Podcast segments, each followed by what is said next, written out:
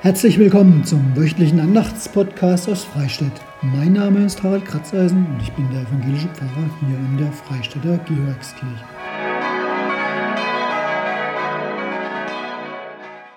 Auch wenn die Zeit der Christbäume nun langsam wirklich endgültig überall vorbei ist, kirchlich gesehen sind wir immer noch in der Zeit nach Weihnachten, in der Zeit, nach der Ankunft Jesu am zweiten Sonntag nach Epiphanias oder dem Dreikönigstag. Da gehört nun eine biblische Geschichte zum Sonntag, die, glaube ich, zu den bekanntesten Geschichten über das Leben von Jesus gehört. Es geht heute um ein wunderbares Wunder. Es ist sprichwörtlich geworden, auch bei denen, die vielleicht gar nicht mehr wissen, wo sie es herhaben. Kann ich denn Wasser in Wein verwandeln? Sagen Menschen dann, wenn sie eigentlich sagen wollen, hey, zaubern kann ich nicht. Ja, Jesus wirkt in dieser Geschichte wie ein Zauberer. Er hilft einem gerade getrauten Ehepaar in einer eigentlich gar nicht so sehr besorgniserregenden Notlage und übertreibt es dabei auch noch großzügig mit der Menge. So gut 600 Liter Wasser werden zu Prädikatswein höchster Stufe also hier im Badischen so Richtung Trockenbeerenauslese. Ein solches Wunder, Johannes, der die Geschichte aufgeschrieben hat, sagt Zeichen, hat Jesus danach nicht mehr getan. Sonst heilt er Menschen oder nimmt ihnen die Furcht. Aber Wasser in Wein zu verwandeln, um einem Brautpaar eine Freude zu machen und nebenbei seine Mutter auch noch ein bisschen schroff vor den Kopf zu stoßen, das ist die große Ausnahme.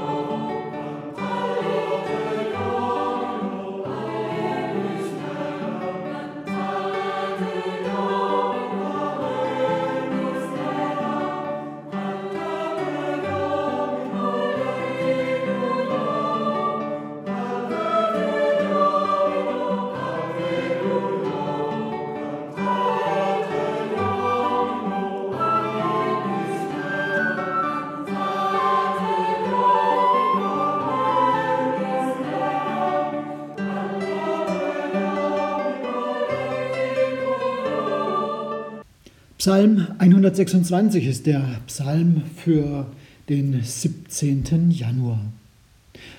Dort betet einer, und ich lese es in einer modernen Übersetzung, als der ewige Zions Geschick wendete, war es, als träumten wir. Da füllte Lachen unseren Mund und Jubel unsere Zunge. Da sagten sie unter den Nationen, Großes hat der Ewige an ihnen getan. Großes hat der Ewige an uns getan. Wir sind es, die sich freuen. Wende, Ewiger, unser Geschick, wie du Flüsse im Negev wiederbringst, die mit Tränen säen, mit Jubel werden sie ernten. Da gehen sie, sie gehen und weinen und tragen den Beutel zum Säen. Da kommen sie, kommen mit Jubel und tragen ihre Garben.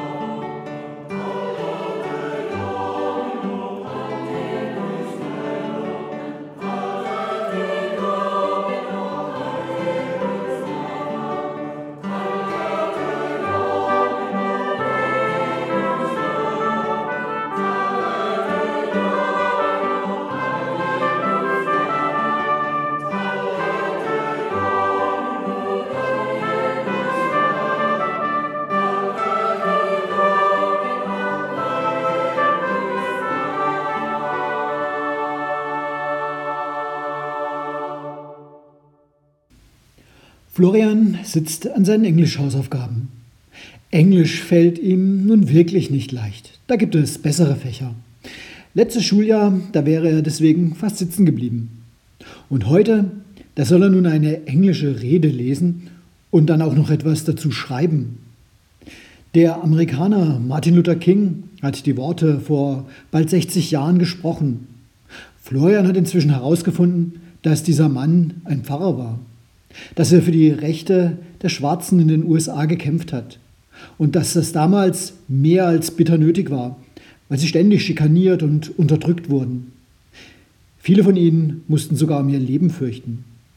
Bei einer großen Demonstration hat Martin Luther King dann diese Rede gehalten. I have a dream. Ein Satz berührt Florian in dieser Rede ganz besonders. Denn da geht es um Kinder. Ich habe einen Traum, dass meine vier kleinen Kinder eines Tages in einer Nation leben werden, in der man sich nicht nach ihrer Hautfarbe, sondern nach ihrem Charakter beurteilen wird. Und Florian hat sich vorgestellt, wie laut Martin Luther King das wohl gerufen haben muss, damit's alle gehört haben. Und wenn er, so hat er sich gedacht, selber mal irgendwann Kinder haben wird, da will er ja auch nur das Allerbeste sich für sie wünschen. Er kaut auf seinem Stift herum. Aber was soll er denn nun zu diesem Text aufschreiben? Er überlegt, ob er eigentlich selbst einen so großen, wichtigen Traum hat oder überhaupt haben würde.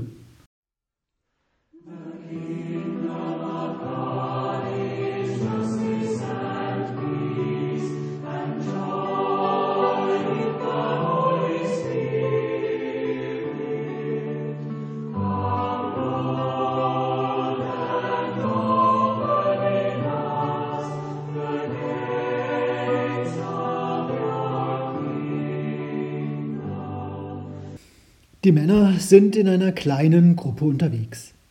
Die Sonne scheint ihnen auf die Köpfe und sie sind glücklich. Denn an der Spitze ihrer kleinen Gruppe, da läuft Jesus. Sie haben ihn zwar erst vor kurzem kennengelernt, aber er hat sie mit seiner Ausstrahlung schon völlig in den Bann gezogen. Andreas hat manchmal den Eindruck, als würde ein Stückchen vom Himmel in den Augen von Jesus direkt aufleuchten. Deswegen wollte er gerne einer von seinen Jüngern, seinen Schülern werden. Und er ist froh, dass Jesus sie jetzt mitnimmt zu einer Hochzeitsfeier. Schon allein so ein Fest ist immer aufregend. Da gibt es tagelang gutes Essen, es gibt viel zu trinken und es gibt jede Menge guter Gespräche. Er hofft, dass Jesus ihnen noch mehr von Gottes Welt erzählen und auch zeigen wird. Denn Andreas hat ganz viele Fragen. Er will wissen, wie er Gott begegnen kann und wo er den Himmel finden kann.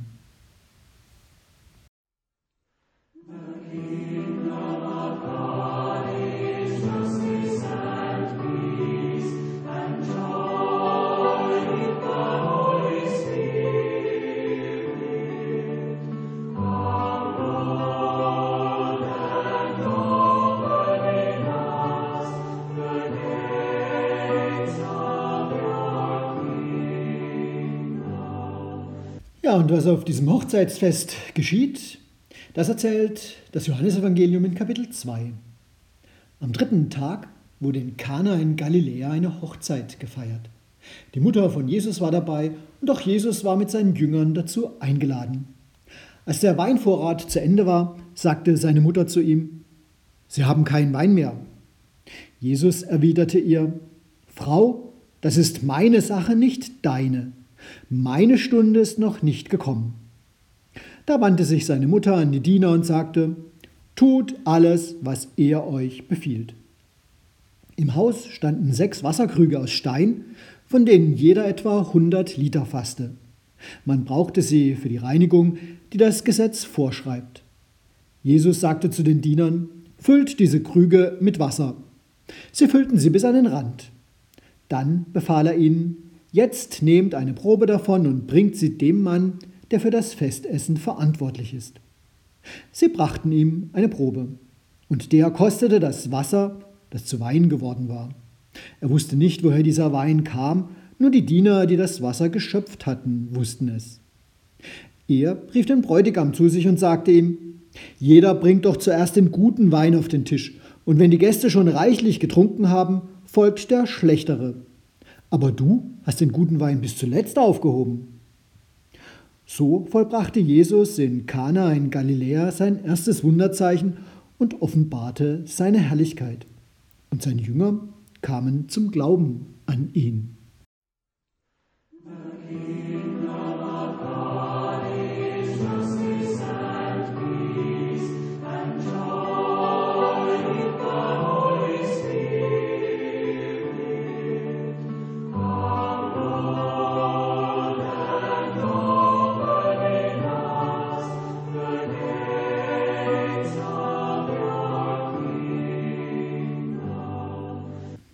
Eine gute Woche hat man damals Hochzeit gefeiert.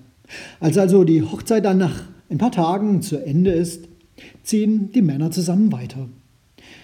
Jesus läuft schweigsam vorneweg.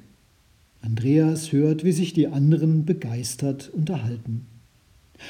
Ja, es war ein rauschendes Fest gewesen. Ein ganzes Dorf hat zusammen gefeiert und noch ein paar Gäste mehr. Für ein paar Tage konnte man alles vergessen, was einem sonst Sorge bereitet. Einer von ihnen ruft, Wahnsinn, Jesus hat auch da wirklich aus Wasser Wein gemacht. Was ein Wunder. Die anderen stimmen lachend zu und erinnern sich an den wirklich guten Wein. Andreas merkt, wie sehr er immer noch selber beeindruckt ist. Denn sowas hat man doch wirklich noch nicht erlebt. Und auch das Gesicht des Bräutigams, er wird es nicht mehr vergessen. Wie der verstutzt geschaut hat und sich nicht erklären konnte, woher der absolut gute Wein kam. Andreas ist sich unsicher. War das jetzt ein Wunder oder gibt es da eine andere Erklärung? Aber, ach, das ist eigentlich gar nicht so wichtig, denkt er. Vielmehr fragt er sich, warum hat Jesus das getan? Natürlich, er hat das Brautpaar vor einer ziemlich peinlichen Situation gerettet. Wenn der Weinvorrat während der Feier erschöpft gewesen wäre, das hätte ein ganz schönes Gerede gegeben. Und man hätte noch Jahre später, wenn es ins Erzählen gegangen wäre, über diese Gegebenheit gelacht. Aber schließlich sind sie ja nicht nur mit Jesus unterwegs, um zu feiern, so von einer Hochzeit zur anderen. Andreas hat größere Fragen als diese Hochzeit. Zum Beispiel, wie kann ich Gott begegnen? Und wo kann ich den Himmel auf Erden finden? Da dreht sich auf einmal Jesus um, als hätte er die Gedanken von Andreas gehört, als hätte Andreas laut geredet. Er lächelt ihn an und sagt, das war ein Zeichen. Es bedeutet, dass du nicht weit weggehen brauchst, um Gott zu finden. Du kannst den Himmel an vielen Orten entdecken. Bleib bei mir. Dann wirst du noch mehr Zeichen sehen. Und nach diesen Worten schaut Jesus wieder nach vorne und läuft weiter. Die anderen aus der Gruppe sind ein wenig überrascht. Aber Andreas lächelt. Er freut sich, dass er Antwort bekommen hat und folgt Jesus. Und er weiß, jetzt kann ich ihm noch ein bisschen mehr vertrauen als zuvor. Und er ist gespannt, wo er als nächstes ein Stück vom Himmel entdecken wird auf dem Weg mit Jesus.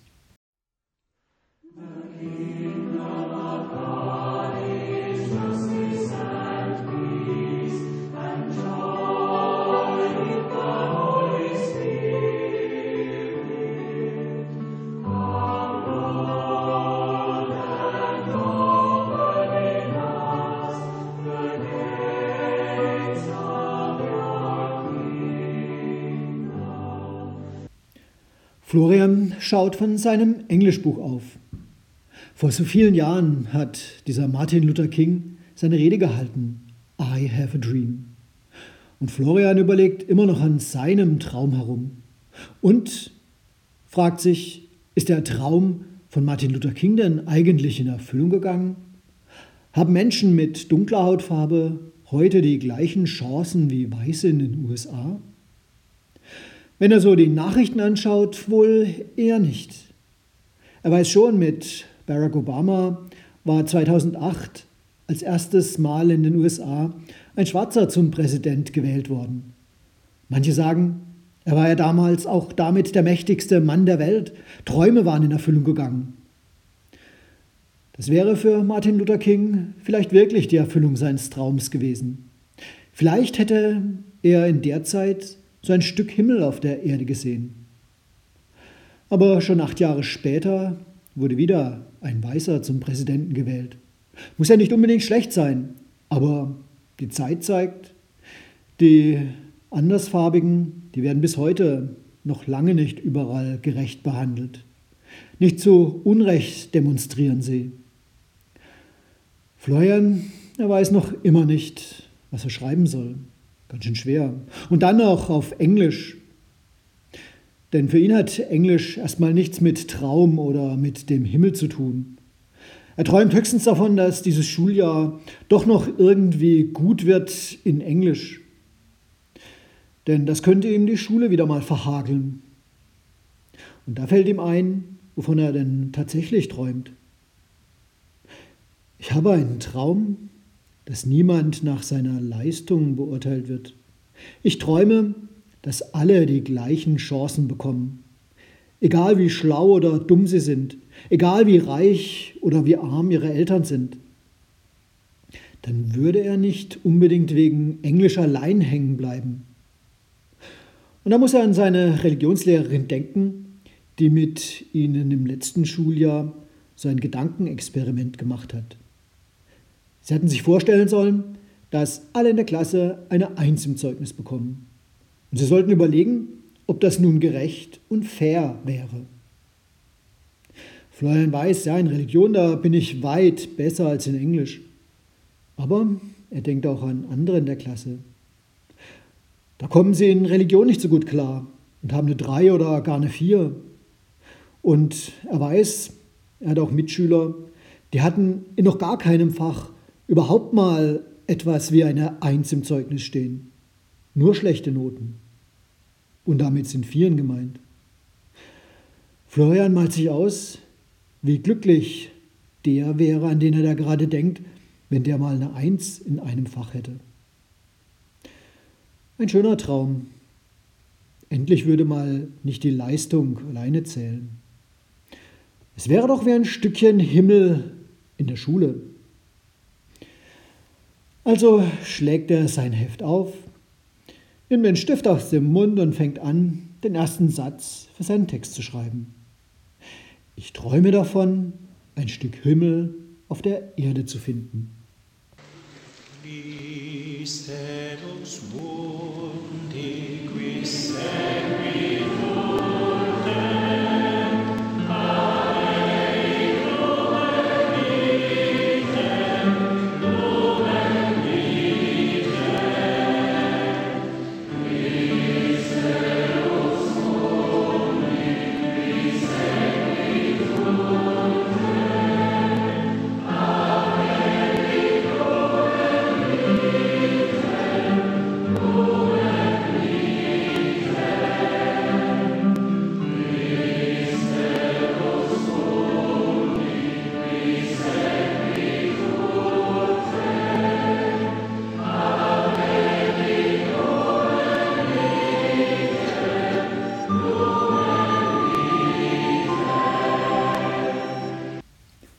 Wie immer möchte ich mit einem Gebet den Podcast abschließen.